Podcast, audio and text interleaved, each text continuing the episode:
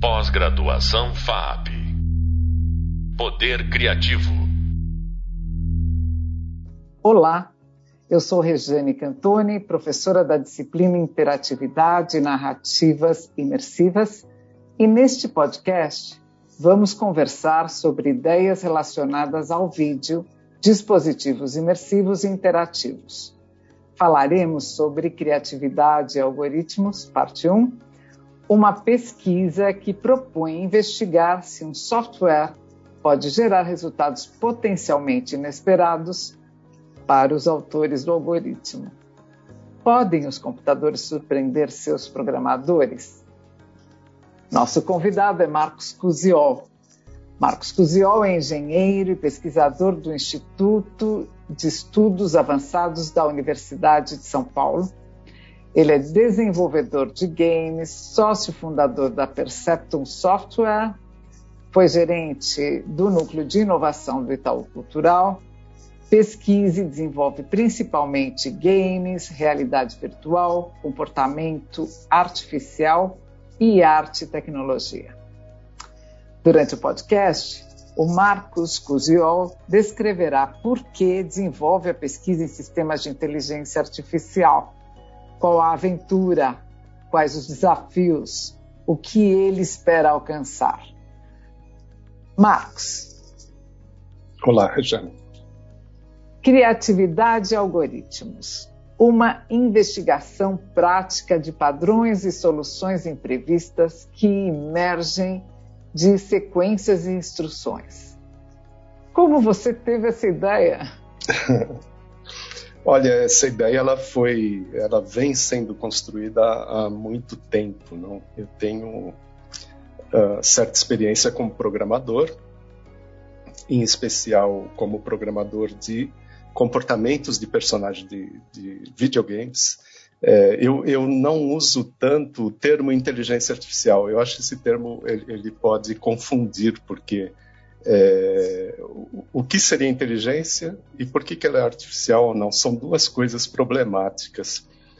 Eu, eu, prefiro usar o termo comportamento artificial, um comportamento que é, é gerenciado por um algoritmo, mas no fundo são a mesma coisa. E desde de o meu primeiro videogame feito em 1998, ele ficou pronto, mas a, a, programação da inteligência do comportamento artificial vem de 96, 97. É, eu me deparei com situações em que os personagens que eu havia programado, é, portanto, só podiam fazer aquilo que eu, que eu tinha programado, demonstravam comportamentos que eu não imaginava que seriam possíveis. Então, uh, sempre me interessei por isso. Da onde vem isso? É, como uh, um, um, personagem desse pode me surpreender, enquanto que eu que escrevi o, o programa? É, cheguei a algumas conclusões, mas a pesquisa ela nasceu, ou a ideia da pesquisa ela nasceu desse, de, dessa experiência prática com programas, especificamente com algoritmos chamados de máquinas de estados finitos, que são algoritmos simples, e uh, algoritmos um pouco mais sofisticados de uh, algoritmos genéticos, que tentam emular a, a, evolução por seleção natural, que nesse caso não é nada natural, é totalmente feita por algoritmo. E vem daí, vem daí a ideia, de 1997.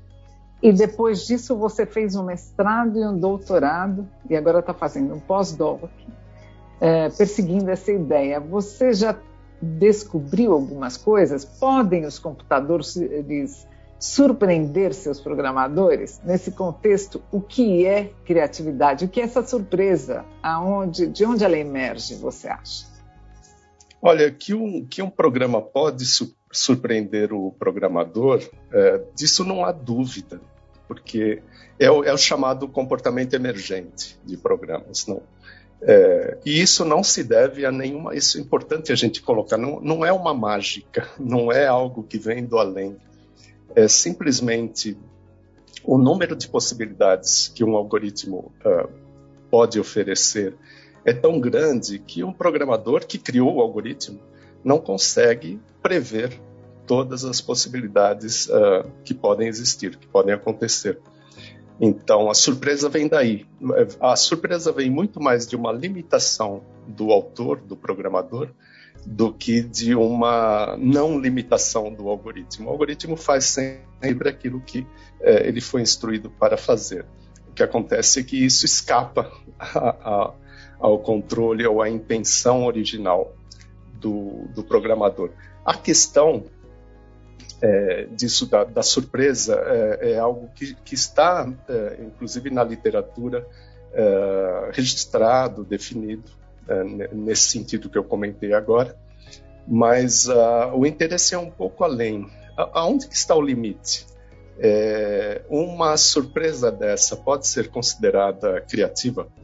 Né? Isso, isso é fundamental, porque nós temos, eu, eu penso nisso como um dogma, um dogma. Nós temos um dogma de que a criatividade é algo uh, que só acontece no ser humano. Um, um, animal não tem nenhuma criatividade, muito menos um programa de computador, um computador executando um programa. É, eu não gosto muito de dogmas. Né? Eu acho que os dogmas são uh, problemáticos. Então, uh, se não sabemos sequer definir o que é inteligência, muito menos sabemos definir o que é criatividade. Uh, daí vem essa, essa busca. Né? E, e, e, veja que a, a, pesquisa que eu proponho é investigativa. Se ela chegar à conclusão, digamos que não, existe algo diferente no algoritmo, existe algo que um algoritmo não consegue fazer em relação ao ser humano, é, isso seria fantástico. Isso seria uma descoberta uh, fundamental. Uh, se não existir, seria também. Então, a, a, solução deve ser interessante, seja ela positiva ou negativa. E, Marcos, você tem colaboradores nesta pesquisa? Como que você trabalha? Assim, como que trabalha um pós-doutor? É, como se faz uma pesquisa? Colaboradores sempre existem, né? Sejam eles uh, autores que já escreveram algo sobre o tema, sejam colaboradores uh, uh, presenciais ou no, uh, no, tempo em que a pesquisa está sendo desenvolvida. Eu tenho colaboradores na área artística para desenvolver a pesquisa, você é uma delas, é, a Regina Silveira é outra. É, mas, assim, a questão da programação em si, nesse sentido, eu estou um pouco por minha conta. Né? Não, não tenho no, no, na pesquisa, uh, no grupo, alguém uh, para fazer a programação e acho isso fundamental, porque conhecer o que o programa está fazendo é fundamental para a proposta da pesquisa, de investigar capacidades criativas de um algoritmo.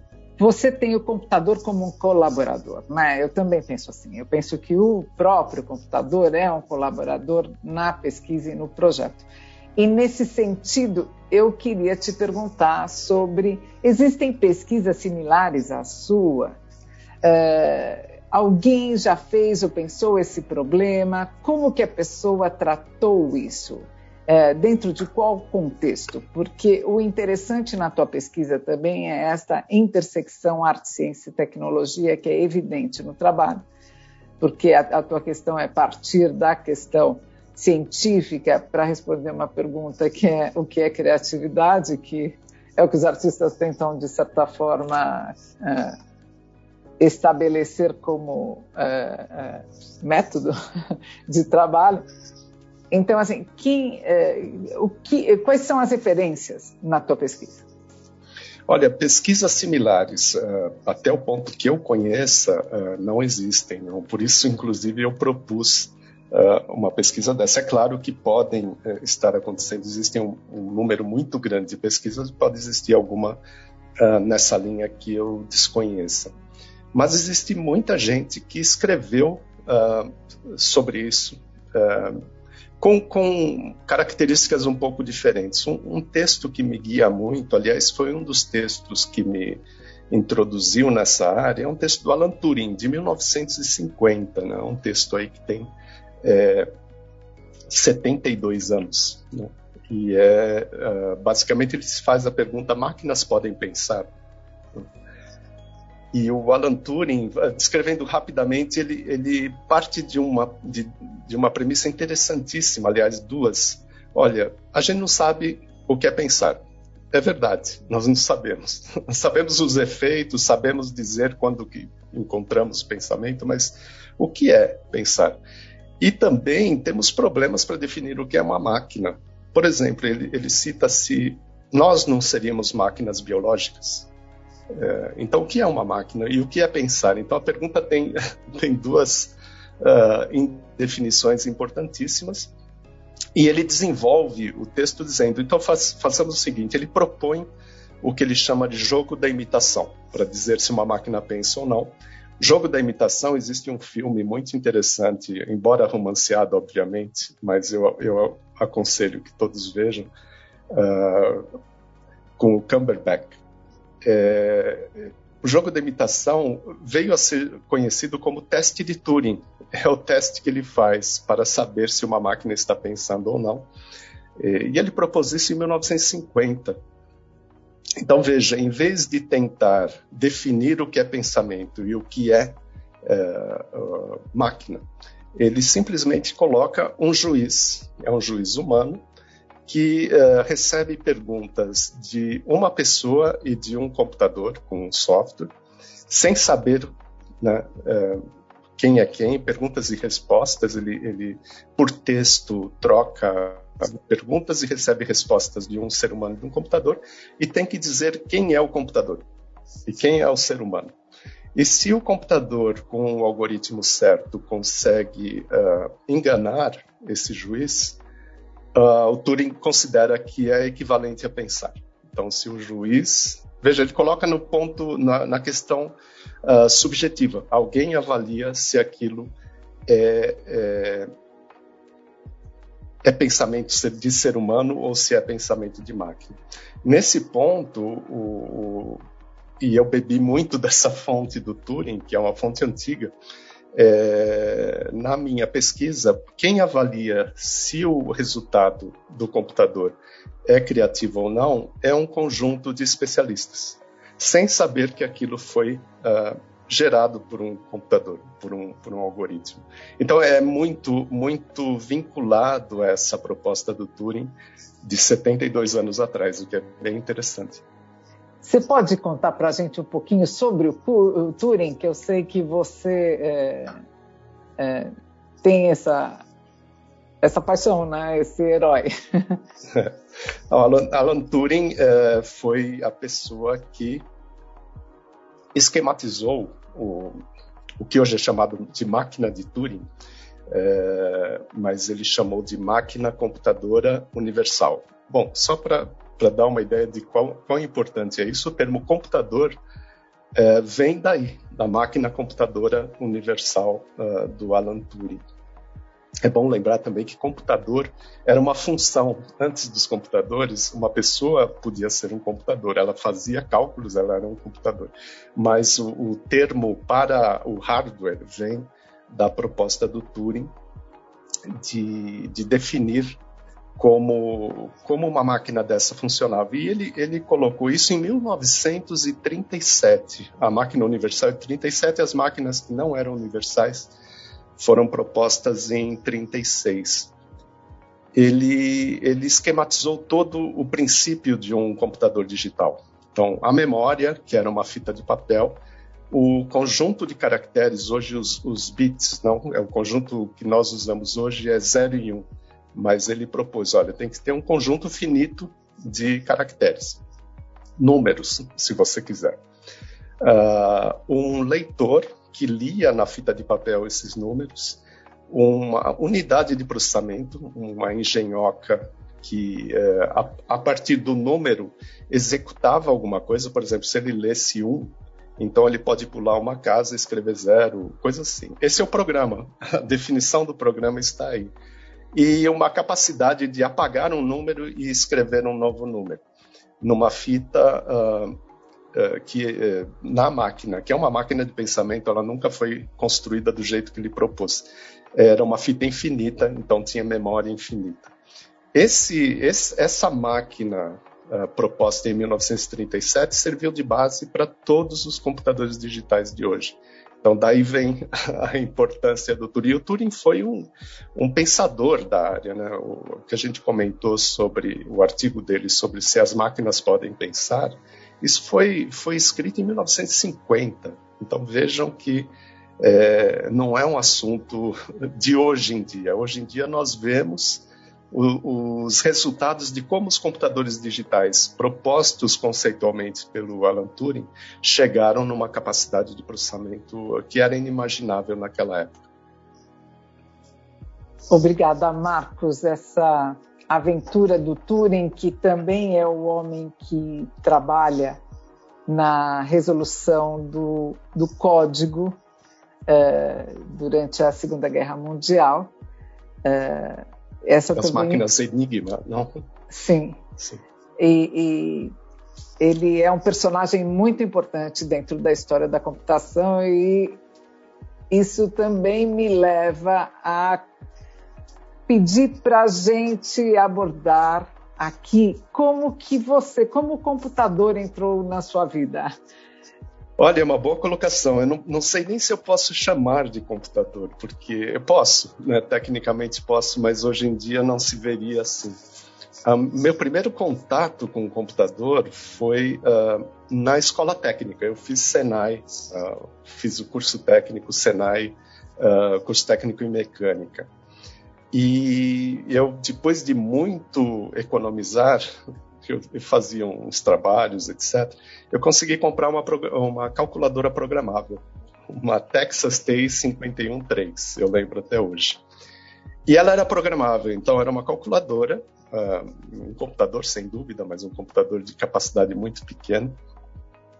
E eu comecei a brincar com a programação da, dessa calculadora. E eu me lembro que a primeira a primeira coisa que eu fiz que eu achei realmente interessante era uma simulação de um pouso na Lua. Então, super simples, era só a calculadora só tem um display. Né?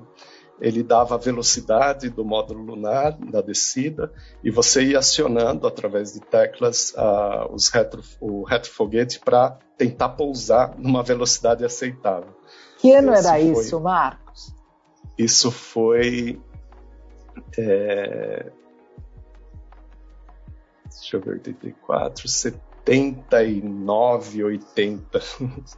Então, é... é... Vale lembrar que os computadores pessoais entram no Brasil em 84, certo? Sim. É quando... Então... Sim, foi então antes dos computadores pessoais, nesse caso. Era uma calculadora. E tinha, tinha 512 passos de programação, quer dizer, não, não, era, não era nada comparável com o que seria um computador pessoal. Mas Uh, era uma máquina de Turing, não? Ela era, ela permitia que se fizesse um programa nela. Então foi meu primeiro primeiro contato. Os contatos mais importantes foram, uh, claro, durante o desenvolvimento dos videogames, mas, mas uh... isso fica para o nosso próximo episódio. Perfeito. Marcos, incrível e todo o pensamento algorítmico já estava ali, né? Isso possibilitou, porque não é a máquina só, mas é a operação da máquina, como, como dialogar com ela, como tê-la como parceiro, né? Muito obrigada por compartilhar a sua pesquisa e a vasta experiência que você tem no assunto neste podcast. Esse foi o podcast sobre criatividade e algoritmos ouvimos a história da elaboração de uma pesquisa que intersecta arte e inteligência artificial ou pensamento algorítmico. Esse tema e outros experimentos pioneiros você poderá aprofundar no Hub Leitura de nossa disciplina. No próximo podcast, falaremos sobre criatividade e algoritmos, parte 2, uma pesquisa que propõe investigar se software pode gerar resultados surpreendentes aos seus programadores. Até breve. Pós-graduação FAP. Poder Criativo.